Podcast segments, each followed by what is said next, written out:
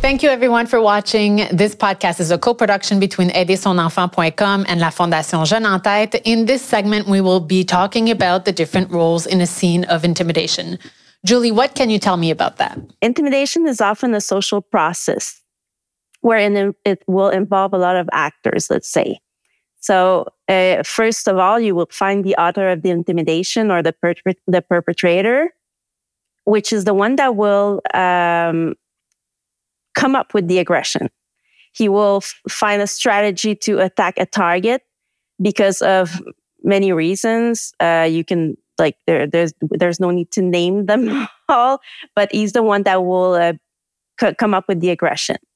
Second, you will have probably his acolyte. The acolyte will side with the aggressor in um, in a way that they will uh, carry on the aggression, I would say. So they will either uh, spread the rumor, for example, in the case of indirect aggression, or uh, they will laugh at the, the, the verbal insult, or they will film the, the, the, the scene in the, question. The scene, yeah. Uh, they will side with the, the, uh, the, the author. You will find also the witness, the witness.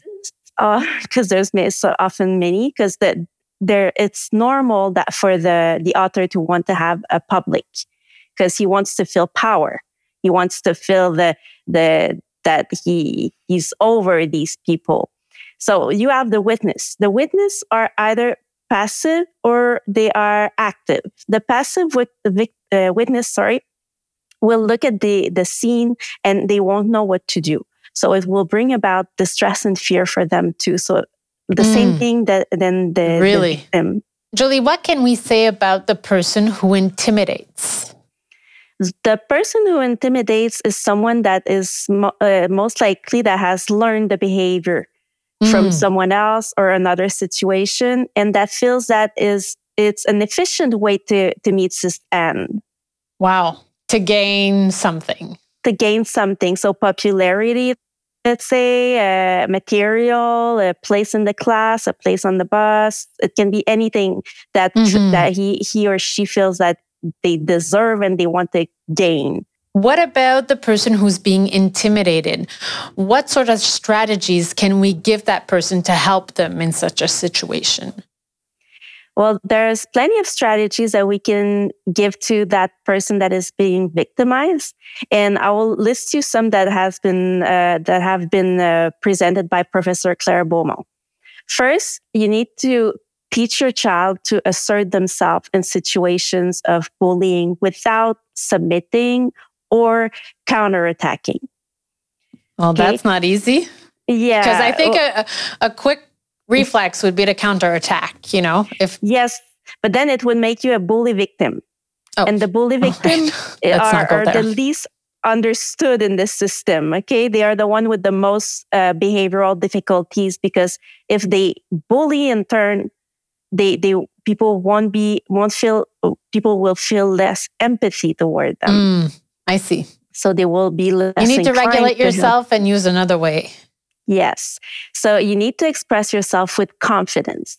Mm. So when you express yourself with confidence, you're not submitting. You're saying, stop. I don't like it. You're making me nervous. You're making me feel this. You're making me feel that. I don't like it. That's good. So Noted. Ex- expressing with yourself with self confidence and acknowledge that it's possible to stay strong in the face intimidation. Okay. So if you're facing intimidation, you don't have to play the victim because someone's pushing on you, someone's hitting on you. Like I'm, I'm lit- not, I'm, it's a figure. Okay. Yeah. But you can stay strong. Okay. So assert yourself, uh, talk with confidence and also you can develop your confidence based on your identity and strength. And as a parent, it's uh, your role to help your child to do so because adolescents, let's say, they are in a uh, phase where they are learning to build their identity and it's harder for them to to describe who they are really so as a parent i would say uh, it's my role to say to my child that I'm care, you're caring, you're supporting, you're friendly, you're this and that, so that it helps them. Um, it helps them define who they are, what yeah, their strengths are, so that when they meet the intimidator, the the the the author of the, of the intimidation, they and they receive the let's say the verbal attack, they won't feel like it defines themselves, which is why it's so important. And last, you need to uh, help your child to develop his social abilities because what we uh, know is that a lot of uh, victims isolate themselves. Mm. And that makes them easier targets for uh, the the author of the aggression and its its surrounding. I would say.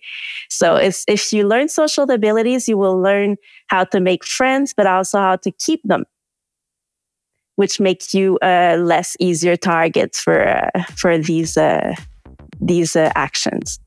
Thank you so much, Julie. In the next segment, I will be speaking with Maxime, who went through intimidation throughout her school years. Uh, I don't think she would be camping the same role today, though. Keep watching.